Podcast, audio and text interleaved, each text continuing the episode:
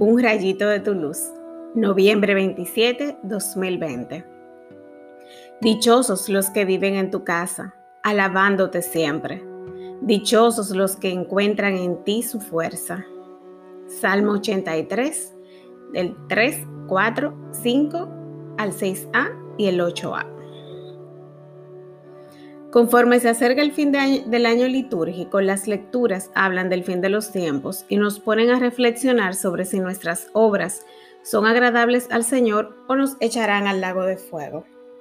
En estos momentos pareciera que a todos nos echaron a ese lago, pero en medio de esta situación tan difícil podemos encontrar la fortaleza para seguir adelante en nuestro Jesús, que está con nosotros todos los días hasta el fin del mundo. El salmista dice una verdad hermosa, que aquel que vive en la casa del Señor es dichoso y también quien encuentra en él su fuerza. Recordemos que hay un Dios lleno de amor que vive en nosotros por su Espíritu Santo. Dejemos que sus promesas resuenen en nuestros corazones llenándonos de paz, de esperanza y caridad. Podemos ser dichosos en medio de una pandemia porque el poderoso de Israel es nuestro baluarte. Si Dios está con nosotros, ¿quién estará contra nosotros?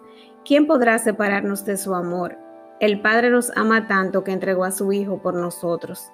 Levantemos la cabeza porque en Cristo somos liberados, sanados y prosperados.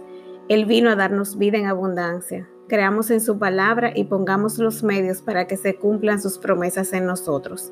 Seamos dichosos en Él. Oremos. Señor, Gracias por tu inmenso amor.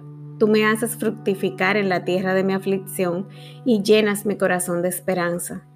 Gracias por hacerte presente en mi diario vivir.